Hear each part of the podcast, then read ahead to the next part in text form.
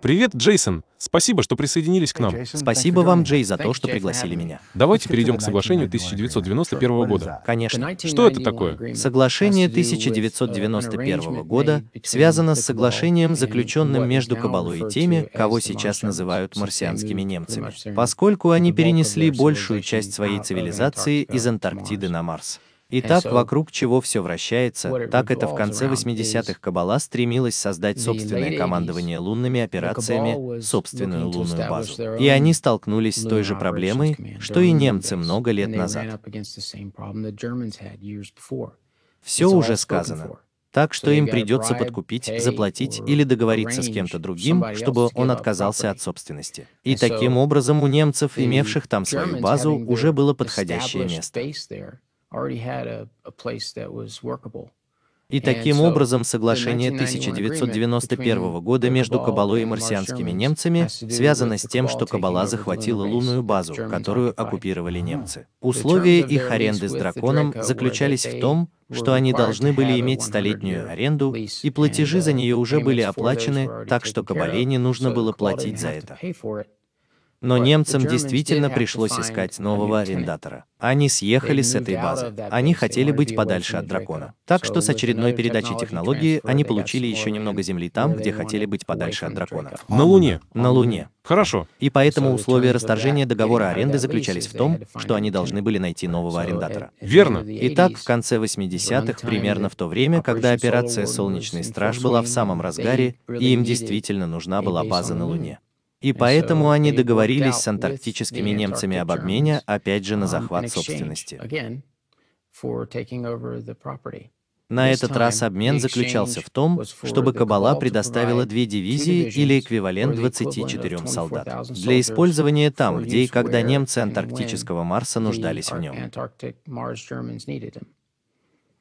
Для того, чтобы марсианские немцы могли покинуть свою лунную базу вместе с драконом, в дополнение к поиску другого арендатора. Они должны были предоставить 10 из своих 12 боевых групп авианосцев для использования дракона там и тогда, когда им это необходимо. Они не собирались их уничтожать, но Драко хотел их использовать. И всякий раз, когда они спрашивали, для чего они собираются быть использованы, они отвечали, что это пограничный патруль. Соглашение между Кабалой и марсианскими немцами включало использование лунного оперативного командования в обмен на 24 солдата. И это то, что положило начало силам межпланетной обороны и реагирования. В этой программе задействовано в общей сложности четыре дивизии сухопутных войск. Две дивизии полностью укомплектованы немцами. В них нет других солдат. Um, Две дивизии смешанные, и в них входят солдаты с Земли. В каком году вы, наконец, попали в Эдар? Я начал тренироваться для Дарфура в 1994 году. 1994 год? Один из первых. Один из первых. Скажите мне точно, что вы сделали для этой организации ИДАРФ? Конечно. Так устроена ИДАРФ — организация, что любой офицер пятого ранга и выше, от подполковника и выше до полковника и генералов, являются конкретно и только немцами Марса.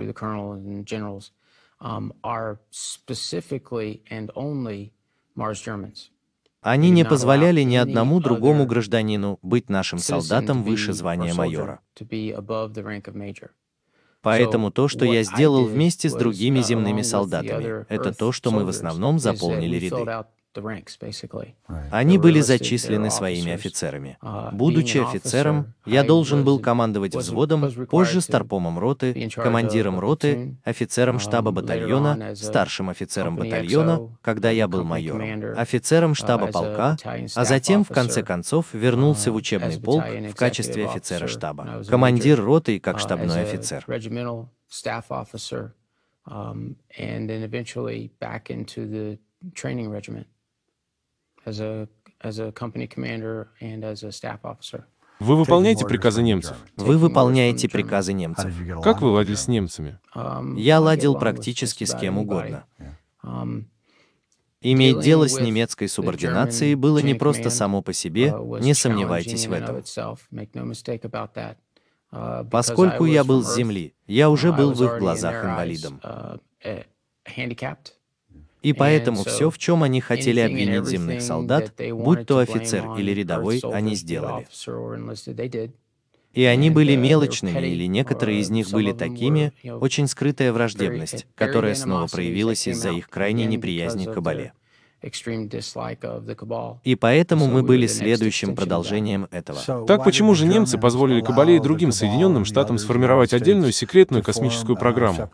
Почему бы им просто не уничтожить ее, или она уже началась? Это отличный вопрос. И я сам задавался этим вопросом. И когда я спросил Йохана об этом, он ответил, что им нужны производственные мощности этой планеты, потому что у них нет эквивалентных производственных мощностей а также у них нет широкого спектра доступных исследований и разработок. И поэтому, кооптировав все корпорации на этой планете, они располагали тем огромным ресурсом, который был им доступен. Вы продолжаете упоминать драк. Почему мы должны беспокоиться о них? Драка — это группа инопланетных существ. Они обладают высокой экстрасенсорной способностью. Они на несколько сотен тысяч лет более развиты, чем мы. И к тому же они очень-очень негативные сущности.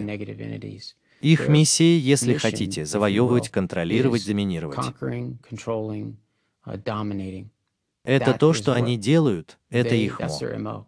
И поэтому способность завоевывать, доминировать и контролировать Землю была одной из целей, которые у них были. И поэтому, используя своих доверенных лиц, вольно или невольно, они смогли попытаться продвинуть эту конкретную uh, повестку дня. Таким образом, Драко уже некоторое время общаются с нами. Они здесь уже довольно давно. Они чрезвычайно пугающие. И часть обучения, которое я прошел, включала в себя ряд того, что можно было бы считать действительно страшными инопланетянами. В том, что касается подготовки солдат к сражениям, столкновениям, сражениям, общению. Так что да. Почему бы Драко просто не прийти и не завоевать Землю? Почему они используют такие уловки, чтобы править нами? Это отличный вопрос, который также связан с тем, почему они сами не пошли и не откопали эту древнюю технологию. Они подписали ряд межгалактических договоров, которые запрещают им взаимодействовать, взаимодействовать или вмешиваться в дела коренного населения или их планеты. Значит ли это, что они следуют этому? Нет, это не так. Они нашли лазейки или способы обойти это. И способ, которым они смогли сделать это наиболее эффективно здесь, заключался в том, что они были в состоянии контролировать, манипулировать и делать все, что им нужно было сделать. И для драконов им нужны были эти флотилии кораблей и наземные солдаты, которые пришли с ними и да. Потому что, во-первых, человеческая форма и рисунок, как правило, являются общим чертежом. И поэтому мы гораздо больше похожи на других обитателей планет, чем они. И еще один вопрос. Зачем им убивать собственных солдат, когда у них есть доверенные лица, которые готовы сделать это за них? Верно. Вы какое-то время тренировались здесь, на Земле, затем отправились на Луну и тренировались, а затем отправились на Марс и тренировались. Это правильно. Так, на что же было похоже ваше обучение на Луне? Обучение на Луне вращалось вокруг того, чтобы сориентировать нас в работе на борту корабля. Вы знаете, несмотря на то, что технически мы просто просто едем из консервных заводов, нам все равно нужно было знать аварийные процедуры, процедуры эвакуации. Что такое водопровод и электричество, районы, в которые мы не должны входить и обходить, аварийная эвакуация, пожаротушение. Все разные вещи, которые, как посетитель на борту не всегда безопасного космического корабля, вам нужно знать, что, где и как делать то, что вам нужно. И это произошло на базе кабалы на Луне, которую они получили от немцев. Это верно. А на что была похожа эта база? На что были похожи здания и что это было? Это было подземелье, и то, в которое я входил, когда я не был на подземной базе, я был на борту корабля. Они верили в поезд, как вы сражаетесь. Поэтому большая часть тренировок, в которых мы проходили и в которых принимали участие, проходила на борту учебного корабля, который они использовали для этих целей. Они на Луне. Только не на самой поверхности Луны. Правильно, на что были похожи эти корабли? Тесно. Это примерно то же самое, что находиться на борту корабля ВМС США. И вы входите внутрь, там не так много места, проходите через дверь. Здесь повсюду есть переборки с точки зрения безопасности, так что они могут изолировать разные части корабля. Когда вы тренировались на Луне, вы все еще находились под покровительством этих немцев, командовавших кораблем? Да. Я понимаю. Все еще под их командованием, все еще под их контролем и по их правилам. И некоторые тренировки на Луне включали ориентацию на операции в условиях микрогравитации, более близкое знакомство с нашими боевыми скафандрами, нашими боевыми скафандрами. Сколько времени вам потребовалось, чтобы отправиться с Земли на Луну? Минуты. Это так? Вот отрывок из того сеанса гипноза. Расскажите мне о вашем первом переезде группой на другую планету. Что это было? as a group to another planet, which one it was. Первый ход был на Луну. Все это было на шаттле. Откуда вы? Из зоны 51. Я так и думал.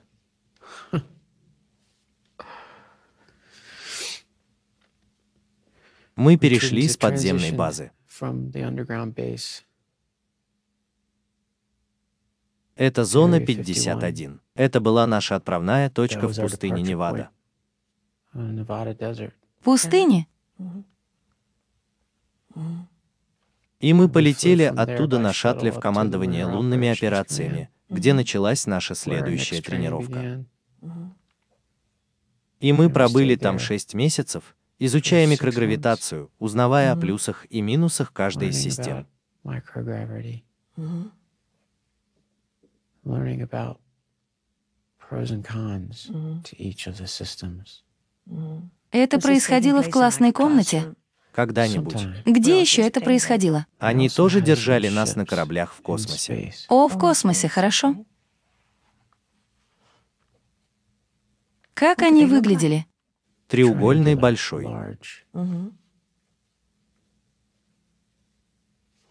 Гладкие стороны. Клиновидная, почти клиновидная форма. Они были огромными. Хорошо. Большие. Хорошо. Нас осталось всего около 20 с чем-то человек. Сколько их? 26 лет. Из 34. Нет. Однако не все они умерли. Итак, после того, как вы закончили обучение на Луне, вы отправились на Марс и тренировались. Это было скорее связующее звено между кораблем и Землей. Таким образом, это было включение двух предыдущих тренировочных баз в новую, которая включала в себя покидание корабля, как вы выполняете боевые десанты. Что вы делаете для боевого десанта, куда вы идете? Различные аспекты выхода из шаттла или прыжка из шаттла или спуска на планерах, которые мы использовали пакеты анаграфов для съемки в основном.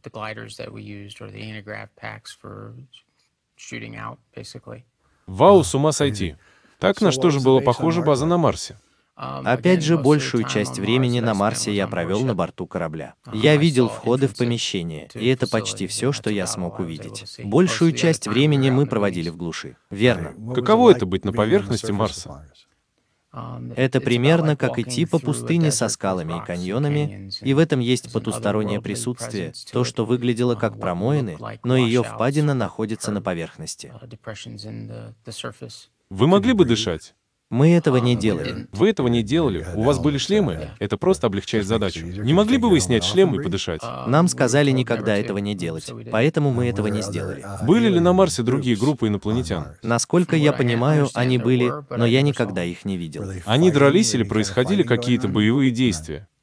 Все жили в мире? Все сосуществовали, было ли это мирно или нет, я никогда этого не видел. Мы всегда находились на тренировочной площадке. Вы знаете, где они брали воду? Они переработали много отходов и использовали их для получения воды. Я понимаю, что часть воды попала из запертого льда, который был частью Марса.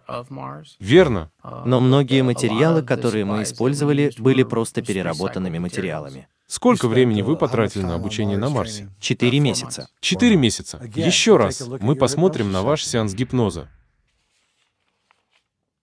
Расскажите мне о том времени, когда вы отправились на другую планету. Что вы делали? Вы уже упоминали Марс. Да. Я отправился на Марс после Луны. Отправляетесь на Луну? Нужно больше тренироваться в невесомости в условиях микрогравитации. Проводить больше операций на кораблях, чтобы иметь возможность проводить больше, больше наземных операций. Как выглядели люди на Марсе? Эти существа? Я видел только людей. И нас держали изолированными. Окей. Значит, у немцев там две базы, два города. У немцев было две базы. Два города действительно больших. Что там делали немцы? Живой. Эти базы надземные или подземные? Под землей. Под землей. Новый Берлин. Новый Вюрцбург. А что находится над землей, если базы были подземными? Радиационная защита, грязь, камни. У них есть, у них есть входы, которые пробивают поверхность. И у них действительно есть некоторые конструкции, но они в основном механические.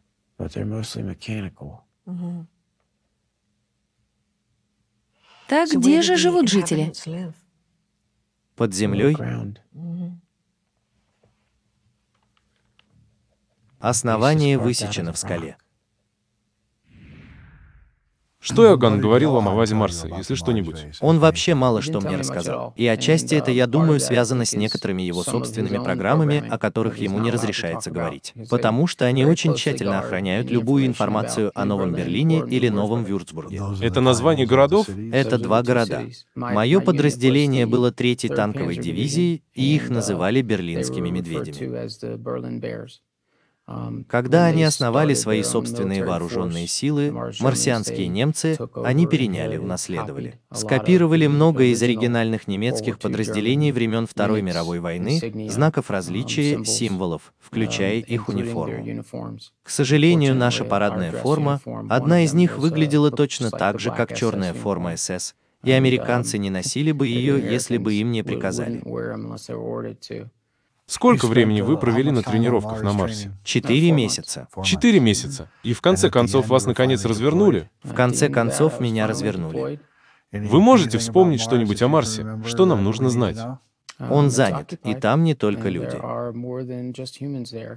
У марсианских немцев около трех миллионов граждан, которые живут на Марсе, судя по тому, что рассказывал мне Иоганн. Это может быть дезинформацией, потому что он не мог говорить о многих вещах. И поэтому тот факт, что он смог бы назвать мне этот номер, вызывает у меня некоторые подозрения. Возможно ли, что в космосе продолжается взаимодействие военного характера между Кликой и этими марсианскими немцами?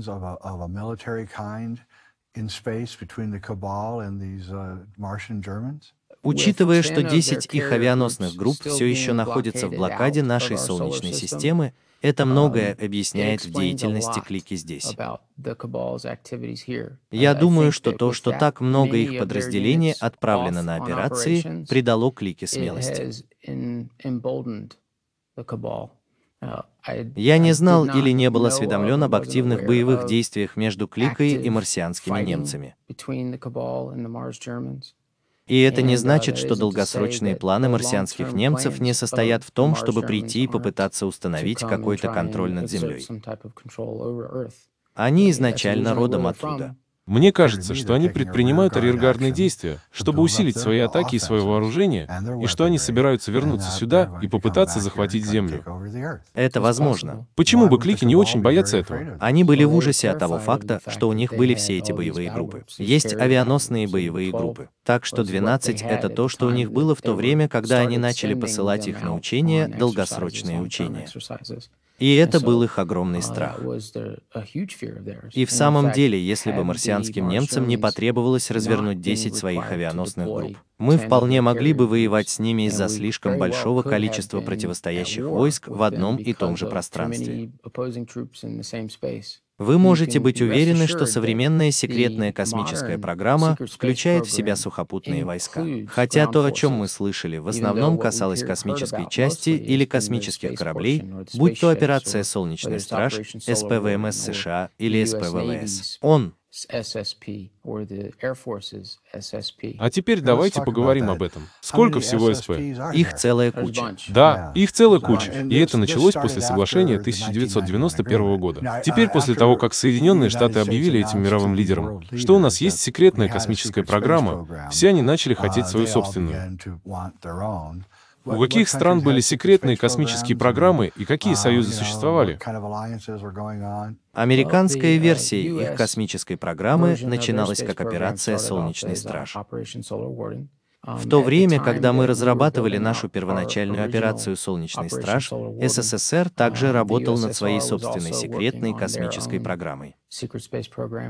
Бразилия, Россия, Ди, Китай, Южная Африка. Это некоторые другие страны, у которых есть своя собственная секретная космическая программа. Они и близко не такие большие, как у США. Есть ли руководящий орган, который следил бы за тем, чтобы они не мешали друг другу? Не обязательно такая формализованная программа. Единственным общим знаменателем была бы Кабала. Исключением из этого правила является большинство стран БРИКС, у которых есть своя собственная независимая секретная космическая программа. И они смогли объединиться в достаточно большую силу, чтобы их нельзя было немедленно уничтожить программами с Кабалы. Я слышал, что примерно в этот же период времени люди из Кабалы сообщили всем мировым лидерам, что у них есть секретная космическая программа. Это правда или нет? Насколько я понимаю, они выступили вперед и признались во всем, потому что начали строить их в 80-е годы, и СССР хорошо знал об этом. И те, у кого было больше разведывательных данных, знали, что США что-то делают, даже если они не знали точно, что это такое. Они смогли определить различия между НЛО, которые они видели, и теми, которые они видели ранее.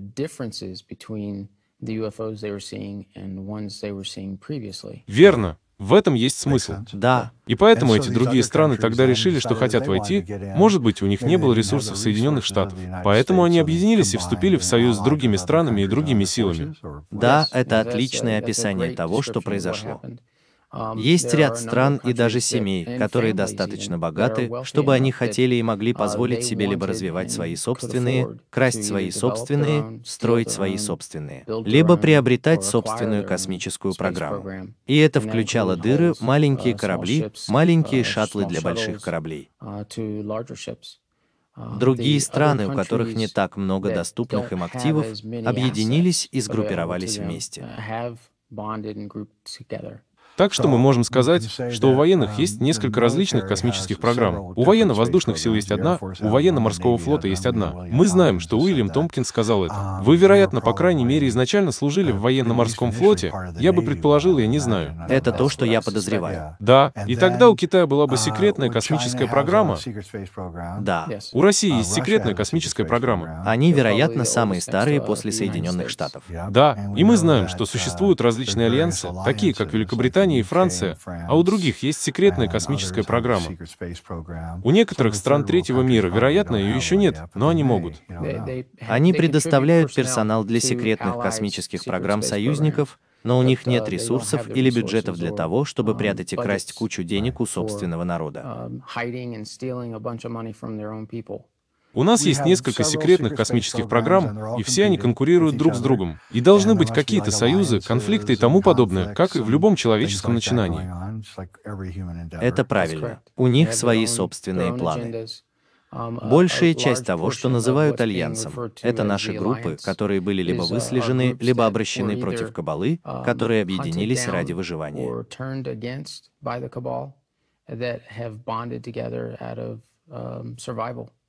Давайте поговорим об альянсе. Альянс — это люди внутри Кабалы, которым не нравится Кабала и не нравится то, что она делает. Это правильно. Люди внутри Альянса, а также некоторые из тех семей, у которых, возможно, нет ресурсов, но есть много денег, финансовых активов, которые они могут использовать, которые затем они могут использовать, чтобы помочь или стать частью Альянса, или купить свой путь, или помочь ему. Значит, не все они так чисты, как свежевыпавший снег. Нет, это не так. Есть большое количество из них, которые, опять же, были неотъемлемой частью планов и операций Кабалы, были вовлечены в это, и несли такую же ответственность за некоторые события, которые произошли, как и некоторые члены Кабалы. Но из-за собственного чувства необходимости самосохранения они присоединились присоединились к Альянсу.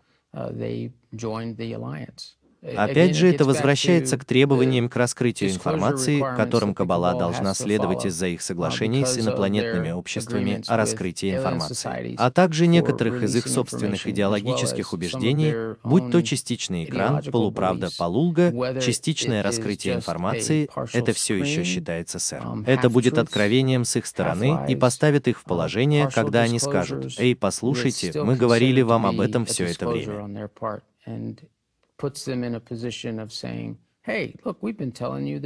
Как вы думаете, что это был за Голливуд, который все выдумывал? Чтобы потом у них была возможность в какой-то момент заявить, что они нам не лгали.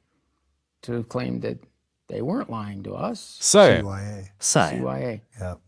Они пойдут на любые ссылки, чтобы продвинуть свою повестку дня и защитить себя. У них есть, конечно же, адмирал Фористал, по-видимому, запертый в надежном и охраняемом военном госпитале, который якобы покончил с собой. Это был 1949 год, он хотел выйти. Это было как раз тогда, когда они работали с антарктическими немцами. Президент Кеннеди. Форестал был наставником Кеннеди. Это был его наставник, а также, по общему мнению, очень-очень позитивный человек, который был патриотом и заботился об этом, об этой стране. Ездил в Германию в 1945 году вместе с Кеннеди, чтобы увидеть немецкие технологии. Да. Поэтому он знал, что его выбросили из окна больницы Бетисда. Это верно. А потом Кеннеди умер в 63 году. Каким был бы мир, если бы они просто выпустили эти вещи, с которыми вы на самом деле сталкивались и видели эти технологии? Каким был бы сегодняшний мир? Сегодняшний мир пережил бы возрождение нового рождения, нового роста. Людям не пришлось бы работать на работе, которую они ненавидят и презирают, но они обязаны это делать из-за безопасности, защищенности, заботы о своей семье. Вы могли бы сесть на транспортный корабль и отправиться в любую точку Солнечной системы или галактики. Скажите, что вы хотели бы работать на другой стороне Млечного Пути. Ничто не мешает вам это сделать. Никаких счетов за электроэнергию, потому что в каждом доме был бы генератор размером с обувную коробку, который не требовал бы возобновляемых источников энергии. Он не требовал никаких затрат, никакого ископаемого топлива.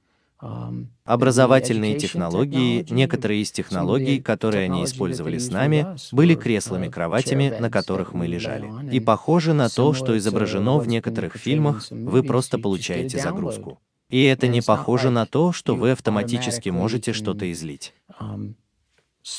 Это скорее тонко в том смысле, что вы можете подумать о том, хорошо, как я собираюсь решить эту проблему. И вы знаете ответ. Тогда как раньше у вас в голове не было ни немецкого языка, ни другого языка, ни математики, ни какой-либо другой науки, связанной с этим. Нам не пришлось бы посылать наших детей в эти школы, чтобы они нянчились с ними и не учились многому на пути государственного образования. Вы могли бы сесть в кресло и узнать все, что захотите в течение часа. Люди не сходили бы с ума.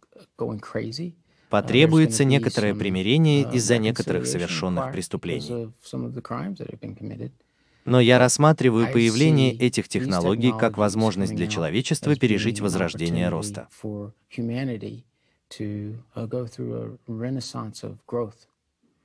Именно так я вижу появление этих технологий.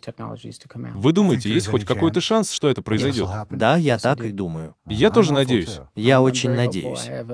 Я полностью уверен в человечестве и его устойчивости и в том, что я вижу изменения, которые мы наблюдаем уже много лет.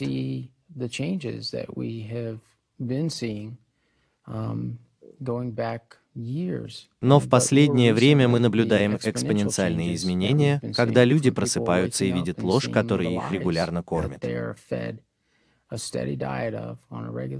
И когда достаточное количество людей проснется, я думаю, мы увидим большие перемены, и тогда мы сможем потребовать полного раскрытия информации.